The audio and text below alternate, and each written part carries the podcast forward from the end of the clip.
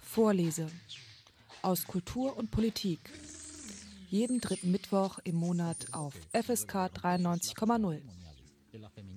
Ay, perdón. El afamado cantautor grabará para la firma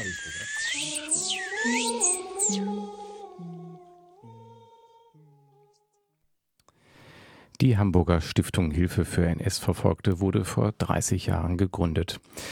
Als sie vom sozialliberalen Hamburger Senat im April 1988 endgültig beschlossene Sache war, lag das Ende des Zweiten Weltkrieges bereits 43 Jahre zurück. Zuvor hatte es zwar auch schon sogenannte Wiedergutmachungsleistungen für Verfolgte der NS-Zeit gegeben, doch waren davon viele Opfergruppen ausgeschlossen. Der Personenkreis der Anspruchsberechtigten war nämlich beschränkt auf politisch, weltanschaulich, religiös oder rassisch Verfolgte. Die vielen anderen Opfer der NS-Diktatur, die aus der Volksgemeinschaft ausgestoßen wurden, die verfolgt, eingesperrt und getötet wurden, fanden keine Beachtung im Nachkriegsdeutschland. Das Schicksal der rund 400.000 Zwangssterilisierten, der homosexuellen, arbeitslosen oder wohnungslosen Menschen, der Behinderten, der sogenannten Tunichtgute und Schmarotzer oder Gemeinschaftsfremden interessierte niemanden. Daran änderte sich lange Zeit nichts. Im Gegenteil, viele Paragraphen aus der Nazizeit behielten einfach ihre Gültigkeit im Nachkriegsdeutschland. Auch wenn die Gründung der Stiftung mit einer schier unfassbaren Verzögerung kam, so war sie dennoch ungemein wichtig. Sie gab vielen bis dato vergessenen Verfolgten ein Gesicht, eine Geschichte und eine Würdigung.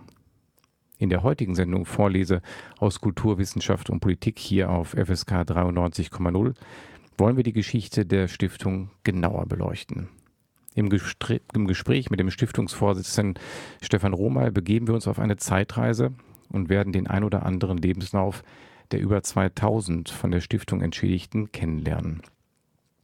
Im vergangenen Jahr wurde Stefan Romal unter anderem für sein jahrzehntelanges Engagement für die Stiftung das Bundesverdienstkreuz verliehen.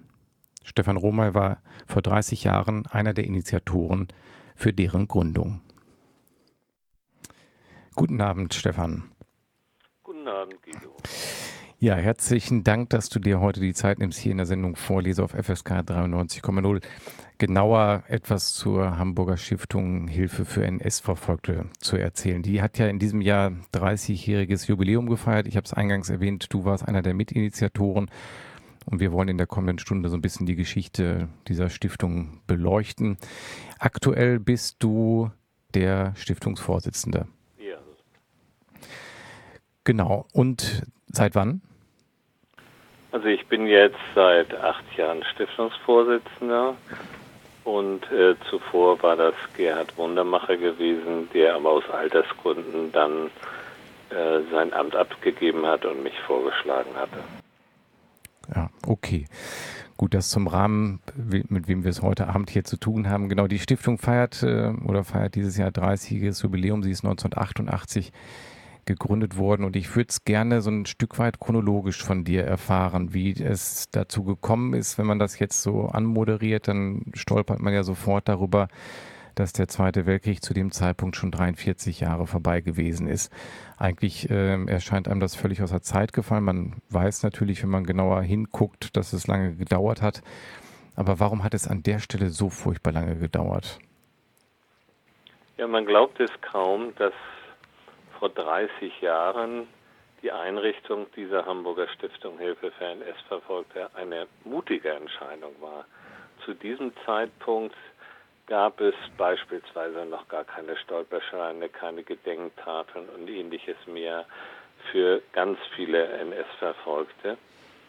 Und wir hatten zu diesem Zeitpunkt eine politische Auseinandersetzung wie man überhaupt mit der NS-Geschichte umgehen will und letztlich auch über Jahrzehnte in der Bundesrepublik umgegangen wird. Und bedeutsam für diese Zeit, für die Hamburger Zeit, war die Auseinandersetzung, die mit dem damaligen Bürgermeister Klaus von Donani geführt wurde, der allen kritischen Menschen zugestand,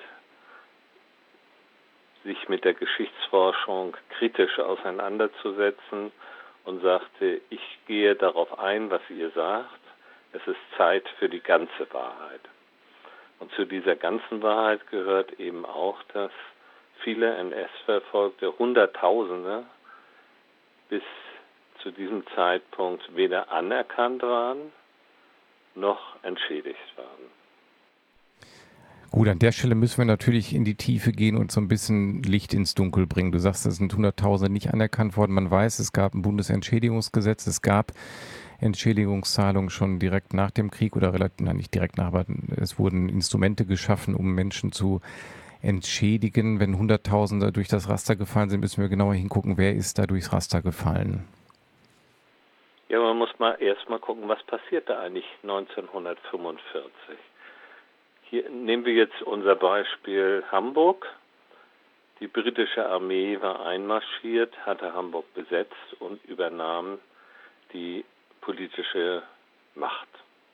Und sie setzte Hamburger Politiker ein, die die Geschäfte sozusagen weiterführen sollten. Und sie setzte auch im Bereich der Sozialpolitik Menschen ein, die gerade in Hamburg die große Anzahl an Flüchtlingen, an Displaced Person, das waren überwiegend Zwangsarbeiter und an Heimkehrern und Entlassenen aus den Konzentrationslagern lenken sollten. Man dachte, dass in der Sozialverwaltung die Menschen eine Aufgabe haben, die letztlich dazu dienen sollte, die soziale Versorgung sicherzustellen. Zu diesem Zeitpunkt wusste man nicht, dass die führenden Personen sich direkt an der NS-Verfolgung beteiligt hatten.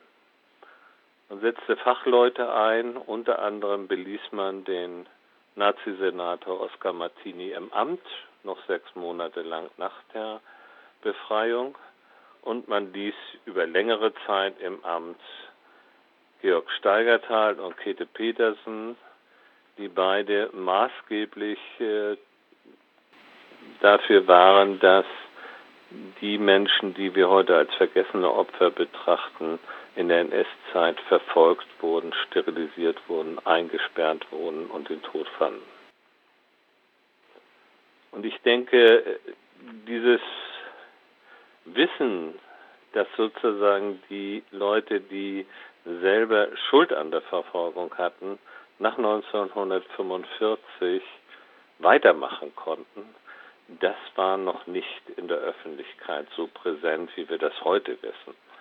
Und zu diesem Zeitpunkt, also Anfang der 80er Jahre, brach es sozusagen auf. Es gab in der Geschichtsforschung eine Veränderung, es gab in der Sozialpolitik eine Veränderung, es gab in der medizinischen Forschung eine Veränderung. Und das hat dazu geführt, dass es auf, auch auf dem Gebiet der Anerkennung und Entschädigung von NS-Verfolgten zu einer Veränderung kam. Bis dahin waren, und das ist eher das Verdienst der ehemaligen politischen Gefangenen, waren verschiedene Gruppen in der Bundesrepublik Deutschland anerkannt worden, die zusammengefasst werden immer als politisch, rassisch und religiös Verfolgte. In Hamburg gab es dazu spezielle Gesetze auf Hamburger Ebene. Es gab für die britische Zone, zu der Hamburg gehörte, auch entsprechende Gesetze, die dann später in Bundesgesetzen mündeten, aber immer beinhalten nur bestimmte Gruppen von Verfolgten nämlich die politisch, rassisch und religiös Verfolgten werden anerkannt und entschädigt, die anderen nicht.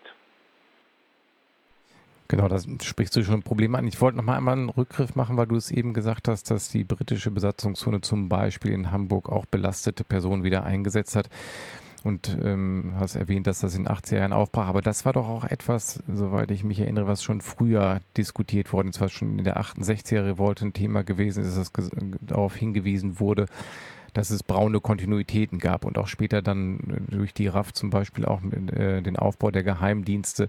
Es gab doch in Teilen auch dafür schon vorher ein Bewusstsein, oder?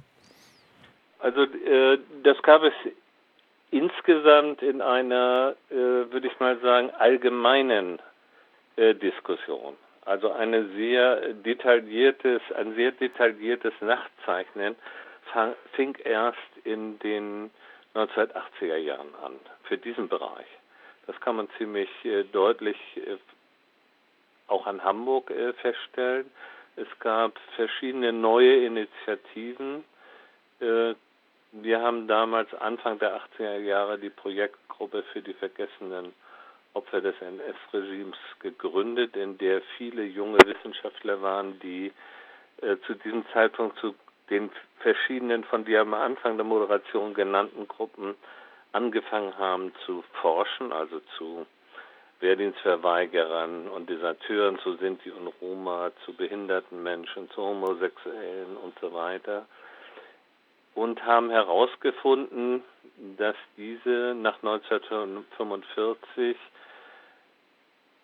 äh, sich nicht haben durchsetzen können, da entstand dann das Schlagwort von der sogenannten zweiten Verfolgung. Das heißt, dass sie nach 1945 noch einmal in ihrem Lebensplan gescheitert sind, dass niemand ihnen gesagt hat, das, was hier in der NS-Zeit passiert ist, war ein Verbrechen und für dieses Verbrechen versuchen wir zumindest für dich jetzt in deiner Lebenssituation einen Ausgleich zu finden, sondern man hat gesagt, das, was in der Nazizeit passiert war, das war korrekt, weil du gehörtest zu den Gruppen in der Gesellschaft, die heute auch äh, nicht von der Mehrheit gewollt wurden.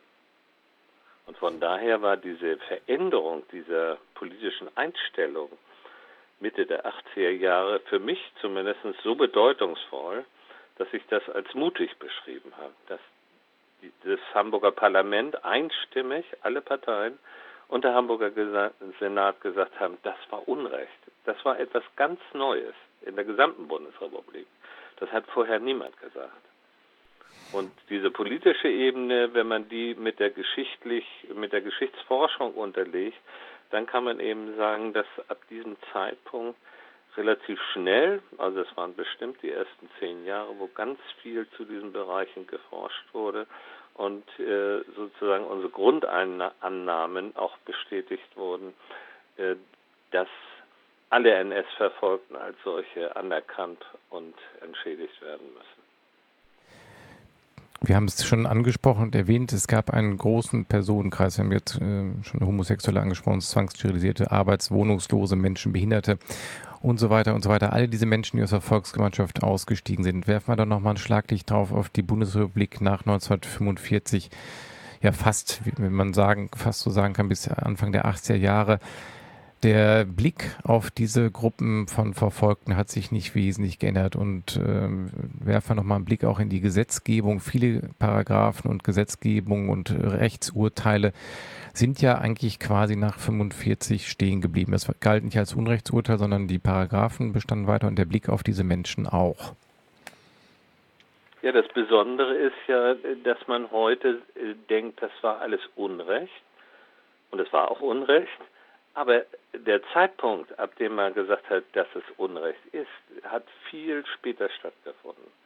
Also als wir die Hamburger Stiftung Hilfe für NS-Verfolger gegründet haben, galten diese Gesetze noch als rechtmäßig, beispielsweise die Kriegssonderstrafrechtsverordnung, nach der Tausende zum Tode wegen Desertation verurteilt wurden, oder das Zwangssterilisierungsgesetz war noch immer nicht geächtet zu diesem Zeitpunkt. Der Paragraph 175 war nicht aufgehoben, zahllose Gesetze und Verordnungen bestanden weiterhin. Und von daher ist es, wenn man das als Punkt nimmt, diese Stiftung, war es etwas Besonderes, dass man davon ausgehend, dass die Politiker aller Parteien in Hamburg gesagt haben, das ist Unrecht, äh, das hat das natürlich beflügelt, dieser diese Diskussion äh, voranzutreiben und zu diesen einzelnen Punkten äh, einen neuen Anfang zu finden. Und dabei ist meines Erachtens ganz wesentlich, dass nochmal Mitte der 80er Jahre ganz viele NS-Verfolgte, die nicht anerkannt und nicht entschädigt wurden, selber aktiv geworden sind und selber Organisationen gegründet haben, mit denen sie es geschafft haben, für ihre jeweilige Gruppe Ansprüche geltend zu machen. Ihr hört die Sendung Vorleser aus Kultur, Wissenschaft und Politik und in der heutigen Sendung ist Stefan Romay zu Gast, der vor 30 Jahren genau die Hamburger Stiftung Hilfe für NS-Verfolgte mitgegründet hat. Herzlich willkommen noch einmal, Stefan, hier in der Sendung. Vielen Dank nochmal. Ich habe es ja schon eingangs gesagt. Ja, wie, du hast es schon geschildert, irgendwie in dem Jahr, in den 80er Jahren, dann schließlich im Jahr 1988 tat sich so ein Zeitfenster auf, was vorher undenkbar gewesen wäre. Und es gab eine breite Zustimmung zur Gründung dieser Stiftung Hilfe für NS-Verfolgte in Hamburg, um die bisher äh, vergessenen Gruppen der NS-Verfolgung zu würdigen und anzuerkennen. Wie genau war das Klima zu der Zeit und wann ist sie dann letztendlich außer Taufe gehoben worden? Also wir haben 1980 bis 1985 verschiedene Initiativen unternommen, äh, beispielsweise die Projektgruppe für die vergessenen Opfer des NS-Regimes, die Rom- und Sinti-Union, die Hamburger Initiative Anerkennung aller NS-Opfer, etwas Neues entstehen zu lassen, nämlich diese Hamburger Stiftung Hilfe für NS-Verfolgte, weil die gesetzlichen Regelungen zu diesem Zeitpunkt alle bereits abgelaufen waren. Es gab keine Möglichkeit für NS-Verfolgte in der Bundesrepublik Deutschland neue Anträge zu stellen. Wenn man das alte Gesetz sich anguckt, das Bundesentschädigungsgesetz zum Schluss, ist es eben so, dass bestimmte Gruppen dort Anträge stellen konnten und andere Gruppen eben nicht. Und für uns war es damals wichtig äh, zu sagen, es gibt große Gruppen bislang nicht berücksichtigt der Verfolgter. Und wir haben da damals viele Fürsprecher gefunden, auch in den Parlamenten. Es lag zum Teil daran, dass noch äh, Parlamentarier im Bundestag und in den Länderparlamenten waren, die selbst verfolgt waren. Und es lag daran, dass es eine politische Veränderung in der bundesrepublikanischen Gesellschaft gab, die sich jetzt auch auf diesen Bereich auswirkte. In Hamburg zu diesem Zeitpunkt gab es verschiedene Organisationen, die NS-Verfolgte beraten und vertreten haben. Das waren welche, die schon 1945 gegründet wurden, wie beispielsweise die VVN, die Vereinigung der Verfolgten des Naziregimes, die Arbeitsgemeinschaft verfolgter Sozialdemokraten, die jüdische Gemeinde und es entstanden neue Organisationen. Diejenigen, die bislang nicht anerkannt und nicht entschädigt wurden, fanden sich eben in neuen Organisationen wieder, wie der Projektgruppe für die vergessenen Opfer des NS-Regimes, die Rumen Sinti-Union, und gerade diese letztgenannten Organisationen verfolgten sehr konsequent den Weg, dass auch diesen Menschen, die in der NS-Zeit verfolgt wurde, geholfen wird. Und dafür gab es im Parlament in Hamburg Ansprechpartner. Das war etwas ganz Besonderes, weil sonst viele Initiativen, die damals äh, von außen in die Parlamente getragen wurden, nicht berücksichtigt wurde. In Hamburg war das anders, weil in jeder Fraktion gab es hier in Hamburg äh, Mitglieder, die sich dafür eingesetzt haben. Also ich erwähne jetzt nur mal äh, herausgehoben, das hat natürlich eine Bedeutung für die Einrichtung der, Stim äh, der Stiftung, den damaligen Fraktionsvorsitzenden der SPD, Henning Foscherau, der später Bürgermeister wurde. Er hat gesagt, auf einer Veranstaltung in den Alsterdorfer Anstalten, wo der Schwerpunkt die Euthanasieopfer und die Zwangssterilisierten waren, die nicht entschädigt wurden, wenn es im Bund zu keiner Regelung kommt und es lagen mehrere Anträge vor, dort im Bund eine Bundesstiftung zu machen für diese vergessenen Opfer, dann machen wir das in Hamburg. Und als äh, 1987 das im Bund von der damaligen Kohl-Regierung abgelehnt wurde, hat er das als Bürgermeister sozusagen in den ersten Amtsmonaten seines Jobs gemacht und die Stiftung befürwortet und die wurde dann umgesetzt. Und dann war der Gründungstermin, wann war der ganz genau? Das war irgendwie, das weiß ich gar nicht mehr. Der war im September 88, hatte einen Vorlauf. Zunächst gab es einen Härtefonds, Äh, das hatten wir eingebracht äh, bei der damaligen Regierung Donani war das noch, zu sagen, wir wollen eine schnelle Hilfe, ein Härtefonds kann ganz schnell entscheiden. Und aus diesem erwuchs dann die Stiftung, das hatte mehrere Gründe. War eben wichtig, dass die NS-Verfolgten und ihre Organisation selber bestimmen, wer eine Leistung bekommt und wer nicht, weil es ein großes Misstrauen gegen Behörden gab, die bislang 40 Jahre eben dieses Geschäft betrieben hatten. Und es äh, gab eben dadurch die Möglichkeit, auch neue Gesichtspunkte aus der Forschung stärker mit einzubeziehen, als das in der Vergangenheit äh, der Fall gewesen ist. Und diese Stiftung wurde dann, wenn ich richtig informiert ist, zunächst mit einem Startkapital von 10 Millionen D-Mark ausgestattet. Ist das richtig? Ja, das ist richtig.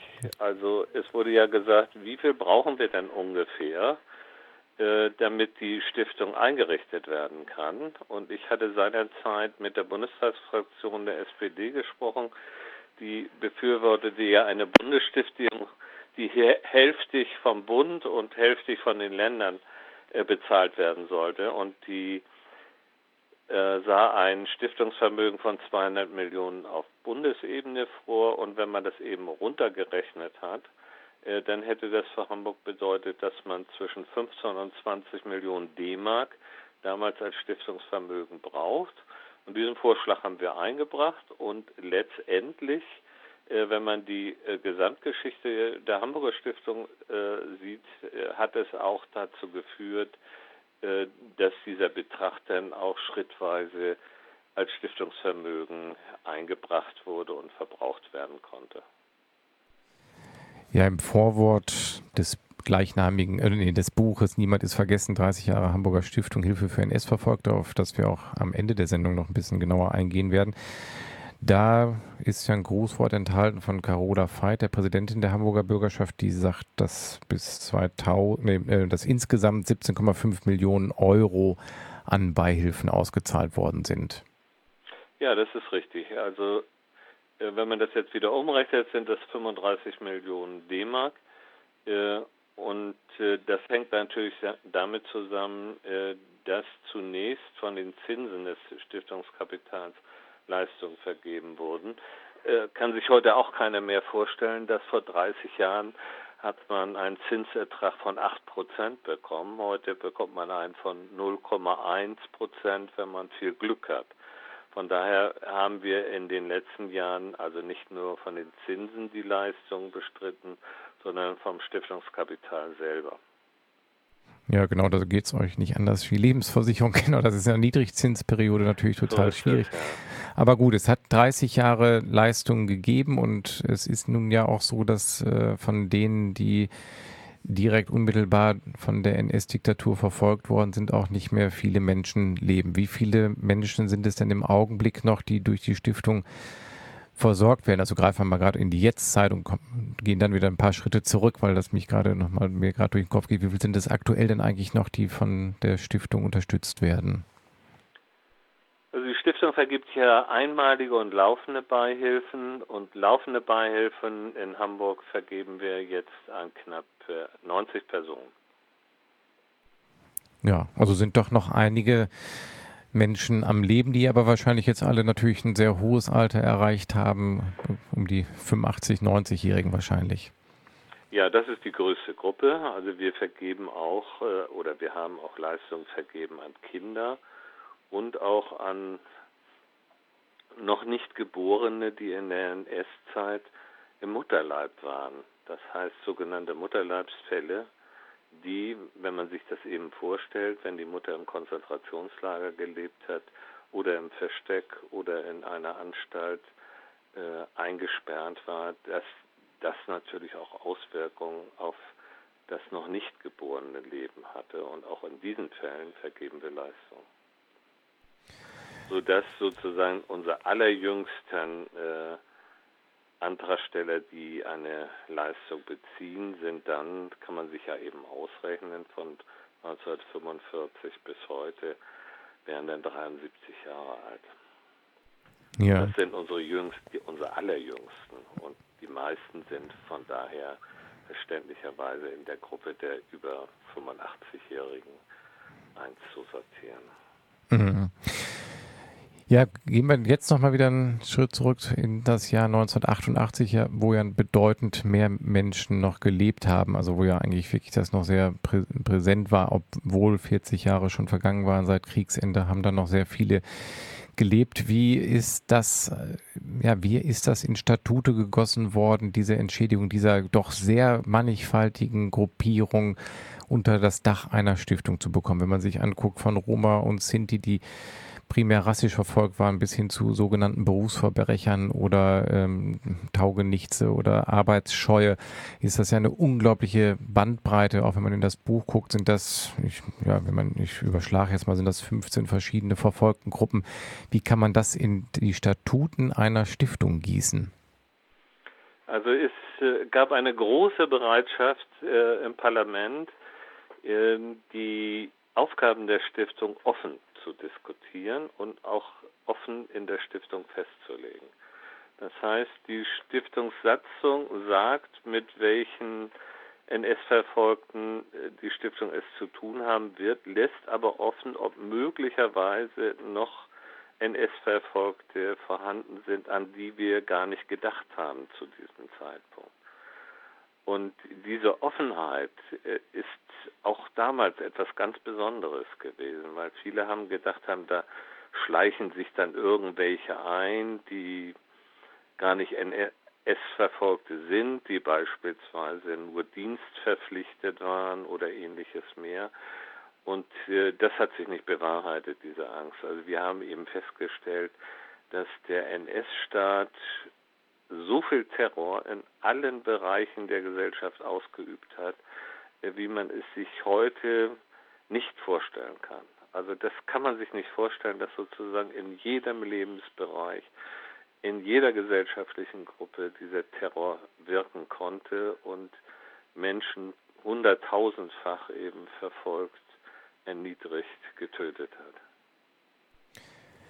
Ja, und die Stiftung hatte dann ja auch zum Ziel, dieses Antragsverfahren zu vereinfachen, sodass es nicht so hoch, hoch äh, gehängt ist, sondern dass es eigentlich relativ einfach für die Antragsteller möglich war, einen Antrag zu stellen. Oder liege ich da falsch? Nein, das ist richtig. Und äh, darüber gab es viele Auseinandersetzungen mit dem damaligen Amt für Wiedergutmachung, das sozusagen für die klassischen Fälle der NS-Verfolgten zuständig war und natürlich auch heute noch ist.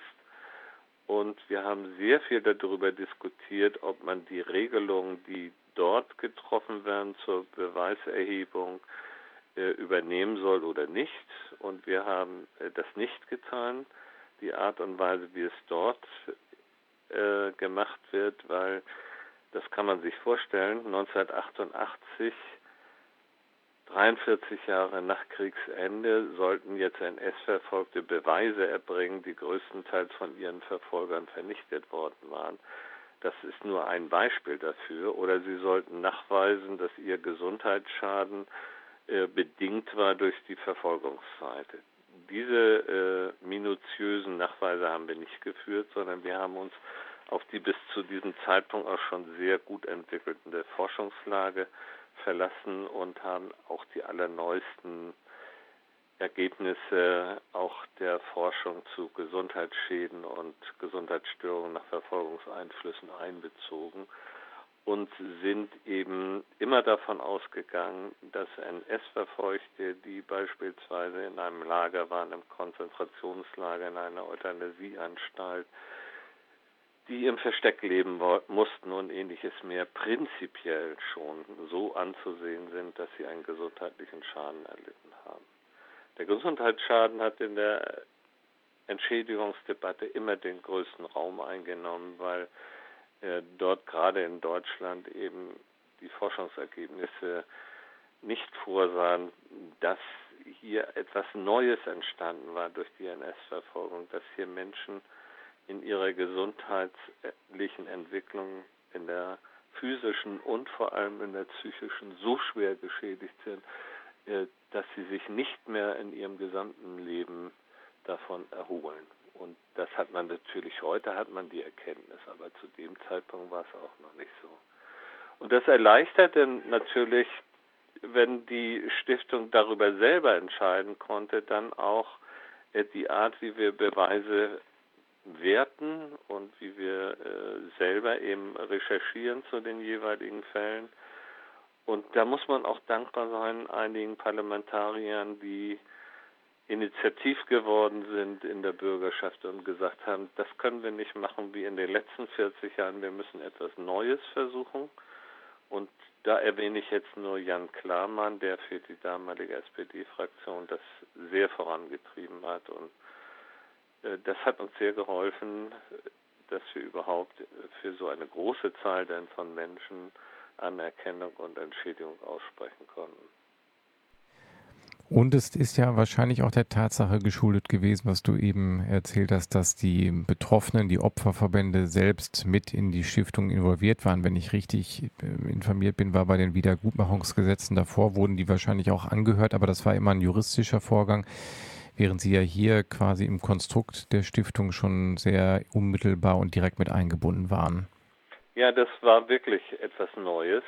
Und äh, der Hamburger Senat hat gesagt, wir machen das jetzt so, dass alle Hamburger verfolgten Organisationen, die auf diesem Gebiet aktiv sind und die beispielsweise in der Anhörung der hamburgischen Bürgerschaft aufgetreten sind, die fand ja vor Einrichtung der Stiftung statt, dass wir diese einbeziehen in den Vorstand. Das war etwas, was das Amt für Wiedergutmachung zunächst nicht wollte. Und da hat die Bürgerschaft einen entsprechenden Beschluss gefasst, dass alle damals zu diesem Zeitpunkt aktiven Verfolgten und Betreuungsorganisationen von NS-Verfolgten dann in den Vorstand gewählt wurden.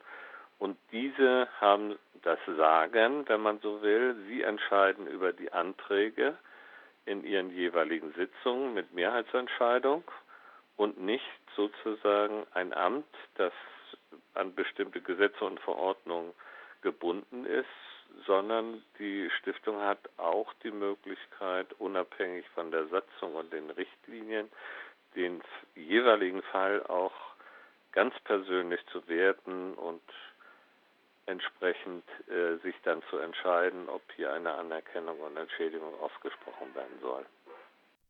Ihr hört die Sendung Vorleser aus Kulturwissenschaft und Politik hier auf FSK 93,0 und in der heutigen Sendung beschäftigen wir uns mit der Hamburger Stiftung Hilfe für NS-Verfolgten, die ja quasi heute vor 30 Jahren gegründet worden ist und ein Novum war in der deutschen Nachkriegsgeschichte.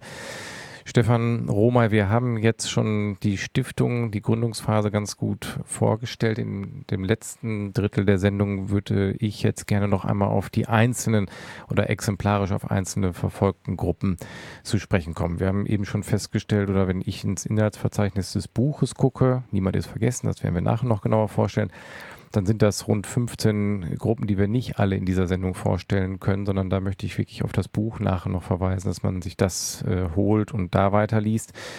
Exemplarisch vielleicht einige Gruppen, die wir vorstellen können, die sogenannten jüdischen Kontingentflüchtlinge. Da sind zwei Wörter, jüdische und Kontingentflüchtlinge, über die man stolpert, die man wahrscheinlich so erstmal nicht mit Inhalt füllen kann. Um welche Gruppe handelt es sich da und wie wurden die entschädigt? Ja, um es überhaupt zu verstehen, muss man sich in die Zeit äh, begeben, in der die Sowjetunion in verschiedene Staaten zerfallen ist. Im Rahmen dieser politischen Veränderung in der Sowjetunion ist es jüdischen Menschen freigestellt worden, die Sowjetunion zu verlassen. Und äh, dieses ist äh, bedeutsam für die verfolgten Gruppen der sogenannten jüdischen Kontingentflüchtlinge, weil zu dem Zeitpunkt, Anfang der 90er Jahre, die letzte DDR-Regierung gesagt hat,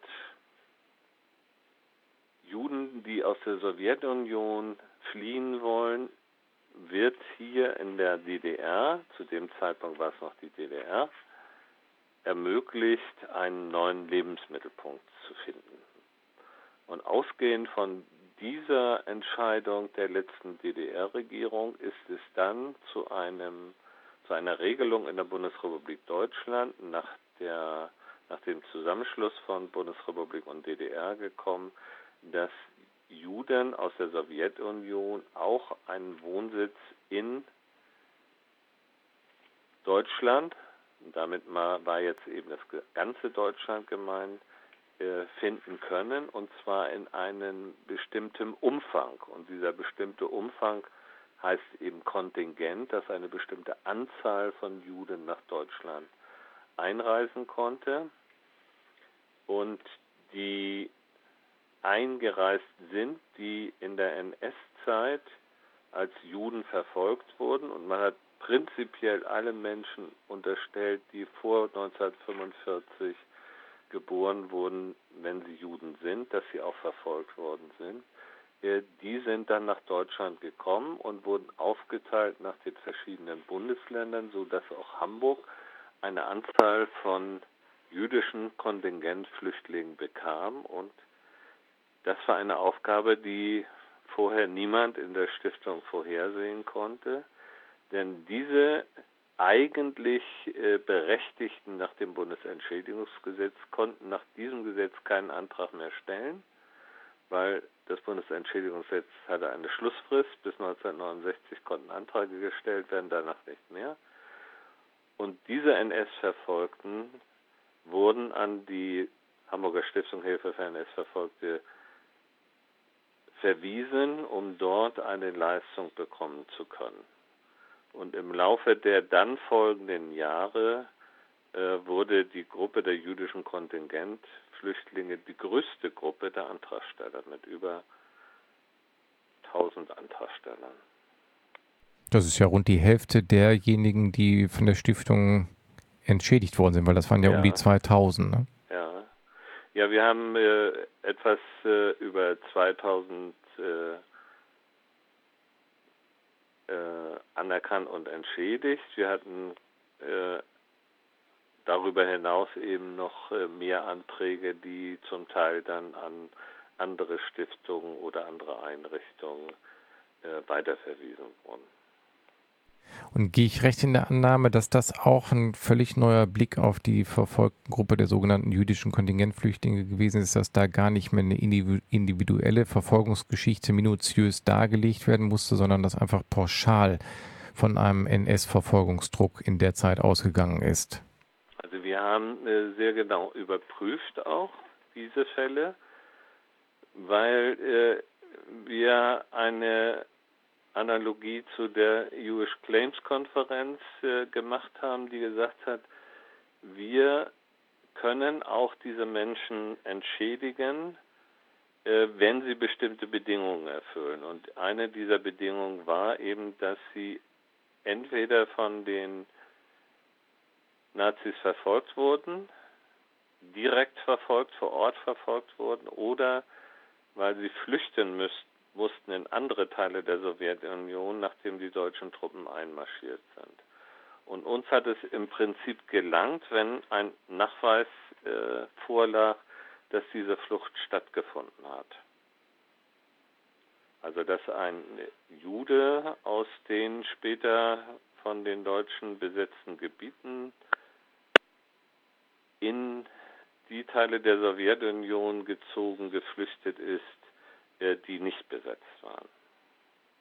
Da gab es bestimmte Fälle noch, die äh, Schwierigkeiten bereiteten, wo wir aber zum Schluss auch eine Lösung gefunden haben, wie die Menschen, die in Leningrad belagert wurden, eines der, der schwersten Kriegsverbrechen im Zweiten Weltkrieg. Und äh, die sind ja nicht geflohen, weil sie nicht fliegen konnten. Sie sind aber auch nicht von Leningrad ist ja nicht erobert worden und trotzdem sind natürlich die Menschen, die dort als Juden waren, hatten ja ständig Angst davor, wenn sie von den Nazis ergriffen werden, dass sie dann auch mit dem Tod zu rechnen hatten. Ja, und das waren dann schon, wie du, wie man raushört, schon Entscheidungen, die sozusagen neu getroffen werden mussten, weil man da äh, Menschen. Ja, und dann konnte man diese Entscheidung sozusagen verallgemeinern. Und das haben wir in der Regel immer mit der Jewish Claims Konferenz abgestimmt, weil sich die Leistungen dort auch verbesserten. Und dann gab es eben Menschen, die zu den Kontingentflüchtlingen gehörten, die aber in einem Ghetto oder in einem Konzentrationslager eingesperrt waren und äh, mit viel Glück überlebt hatten. Äh, die haben wir dann nochmal gesondert betrachtet, weil diese Verfolgung natürlich eine weitaus schwerere ist, als wenn ich in den nicht besetzten Teil der Sowjetunion geflohen bin. Ja. Kommen wir noch zu einer weiteren Gruppe, nämlich einer sehr zahlenmäßig, glaube ich, auch sehr großen Gruppe der äh, Menschen, die durch die sogenannte Euthanasie oder die Zwangssterilisation in den Sog der NS-Diktatur gezogen worden sind. Das sind ja ist eine unglaublich große Gruppe gewesen, die ja auch nicht einheitlich ist, sondern das konnte ja Menschen mit Behinderung so, genauso treffen wie Menschen, die ähm, ja nicht der NS-Volksgemeinschaft entsprachen, die durch irgendwelche ähm, aufmüpfiges Verhalten in Misskredit geraten waren und dann in dieses Zwangssterilisationsprogramm gekommen sind. Ist das eine der größten Gruppen gewesen, mit denen ihr es zu tun gehabt habt? Weil zahlenmäßig erscheint es ja so, als wenn das wirklich unglaublich viele Menschen getroffen hat. Das war zunächst also die größte Gruppe äh, der Menschen, die wir betreut haben und äh, die wir anerkannt und entschädigt haben. In parallel zur Entwicklung der Hamburger Stiftung sind aber auf Bundesebene auch äh, Härteleistungen eingerichtet worden für gerade für diese Gruppen. Und äh, das hat sozusagen dann zu Verlagerung geführt. Das heißt, wenn der Bund bessere Leistungen gewährt als die Hamburger Stiftung, dann ist es natürlich für uns notwendig gewesen, äh, die Antragsteller dorthin äh, zu verweisen und ihnen zu helfen, dort ihre Anträge zu stellen, als wenn sie den niedrigeren Betrag der Hamburger Stiftung bekamen. Aber äh, anhand dieser Gruppe lassen sich so ganz viele Schlaglichter vielleicht nennen. Ich äh, will das mal an zwei Personen festmachen. Albert Huth und Werner Rockentin. Albert Huth hat äh, ständig Briefe geschrieben, sie an die Ämter, schon an die britische Besatzungszeit geschrieben. Er selber war interniert worden, eingesperrt worden in den Alsterdorfer Anstalten.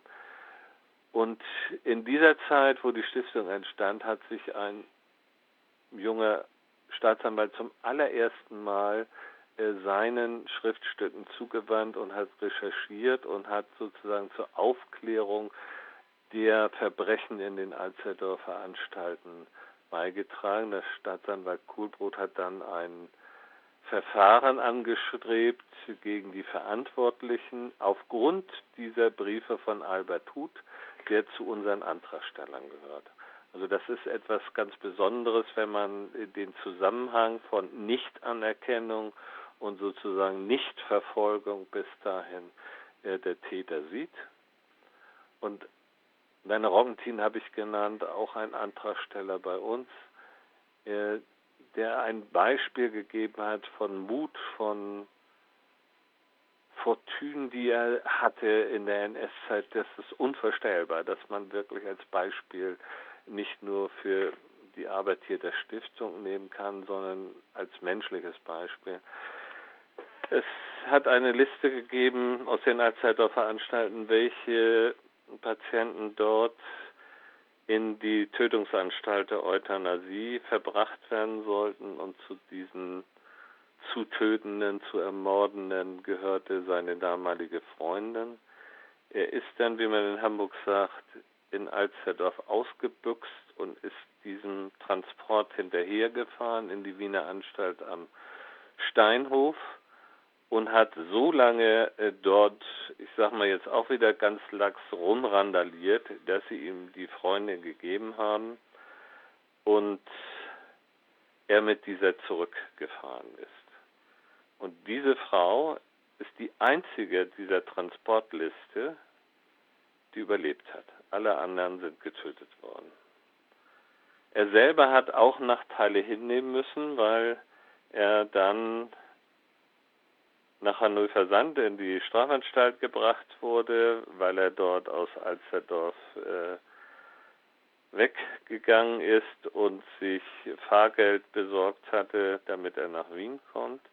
Und für mich äh, ist das eben so, wenn man solche Anträge dann liest und äh, die Menschen kennenlernt, dann lernt man wirklich Helden kennen, von denen niemand bislang positiv gesprochen war. Und das finde ich eben bei dieser Arbeit der Stiftung, das stellen wir auch in dem Buch dar, äh, findet man solche Menschen, die sonst untergegangen wären, ihre Geschichte wäre vergessen worden, genauso wie sozusagen ihre Anträge vergessen wurden. Und das finde ich eben sehr beachtlich, dass man dieses als Beispiel für Menschlichkeit, für Courage auch nehmen kann. Ja, und das ist wahrscheinlich auch etwas, was natürlich diese Stiftung auch in Zukunft auszeichnen wird. Wir, äh, ich weiß nicht, wir schaffen es jetzt wahrscheinlich nicht mehr, noch weitere verfolgten Gruppen zu erwähnen. Du wolltest noch ganz kurz etwas zu den Chinesen sagen, die in der NS-Zeit verfolgt worden sind. Ähm, das soll nicht unter den Tisch fallen, weil man darüber fast gar nichts weiß. Und dann würde ich gleich nochmal den Faden aufnehmen zu dem, was du jetzt gerade gesagt hast. Ja, also ganz kurz, es gibt eben auch vergessene Geschichte in unserer Heimatstadt Hamburg. Wer heute auf den Kiez geht, auf die Schmuckstraße geht, wird jetzt seit geraumer Zeit ein Hinweisschild finden, dass es dort so etwas wie Chinatown in Hamburg gegeben hat, rund um die Schmuckstraße. Und in der NS-Zeit sind alle Chinesen, die dort lebten, aufgegriffen worden, sind eingesperrt worden, sind ins Konzentrationslager oder ins Arbeitserziehungslager Wilhelmsburg gebracht worden. Viele von ihnen sind umgekommen, viele ihrer Angehörigen sind weiterverfolgt worden und dieses Chinesenviertel ist ausgelöscht worden.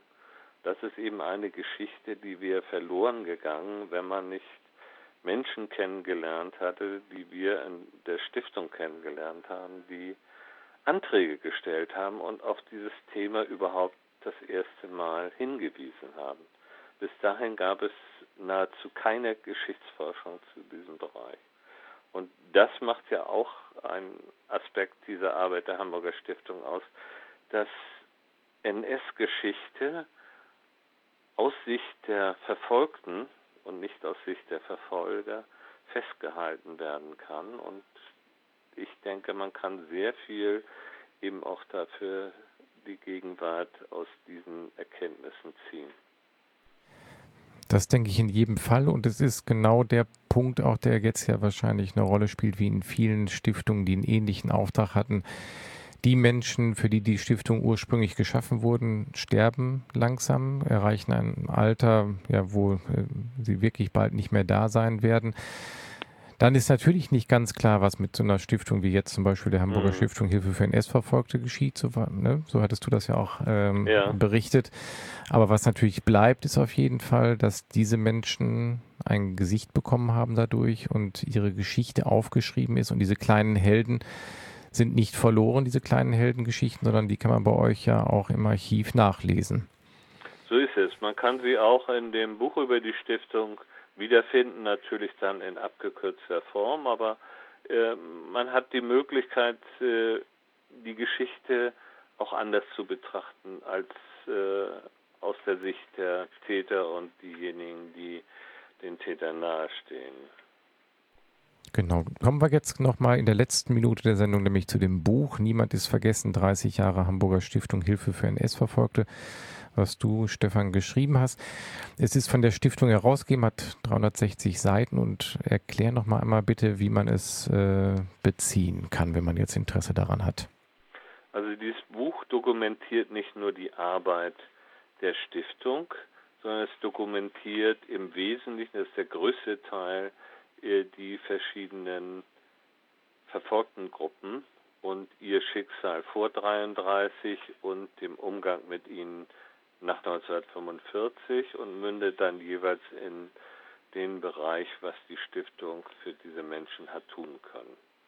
Dieses Buch äh, ist ermöglicht worden durch äh, Gelder der Hamburger Schulbehörde, sodass dieses Buch gegen eine äh, Erstattung der Portokosten bezogen werden kann, äh, direkt bei uns bei der Hamburger Stiftung Hilfe für NS-Verfolgte. Und falls jetzt jemand mitschreiben möchte, die Hamburger Stiftung Hilfe für NS-Verfolgte hat ihren Sitz in der Max-Brauer-Allee 40 in 22765 Hamburg und dort kann dieses Buch bestellt werden. Super. Oder halt auch, wenn ich es richtig sehe, hier im Buch unter der E-Mail-Adresse hamburgerstiftung.t-online.de. Genau. Gut. Das, diese Möglichkeiten gibt es. Und äh, wir haben jetzt auch schon einige verschicken können. Und ich denke, es ist auch eine Anregung, sich äh, vielleicht für einen einzelnen Bereich nochmal stärker einzusetzen und vielleicht auch äh, Informationen, die wir nicht haben, an die Stiftung heranzutragen, sodass die Darstellung noch vervollkommnet werden kann. Gut, dann hoffe ich, dass das viele gehört haben. Stefan, an dieser Stelle ganz herzlichen Dank, dass du so ausführlich Rede und Antwort zu der Hamburger Stiftung Hilfe für NS-Verfolgte gestanden hast hier in der Sendung. Ich wünsche weiterhin alles Gute und der Stiftung auch alles Gute weiterhin. Tschüss.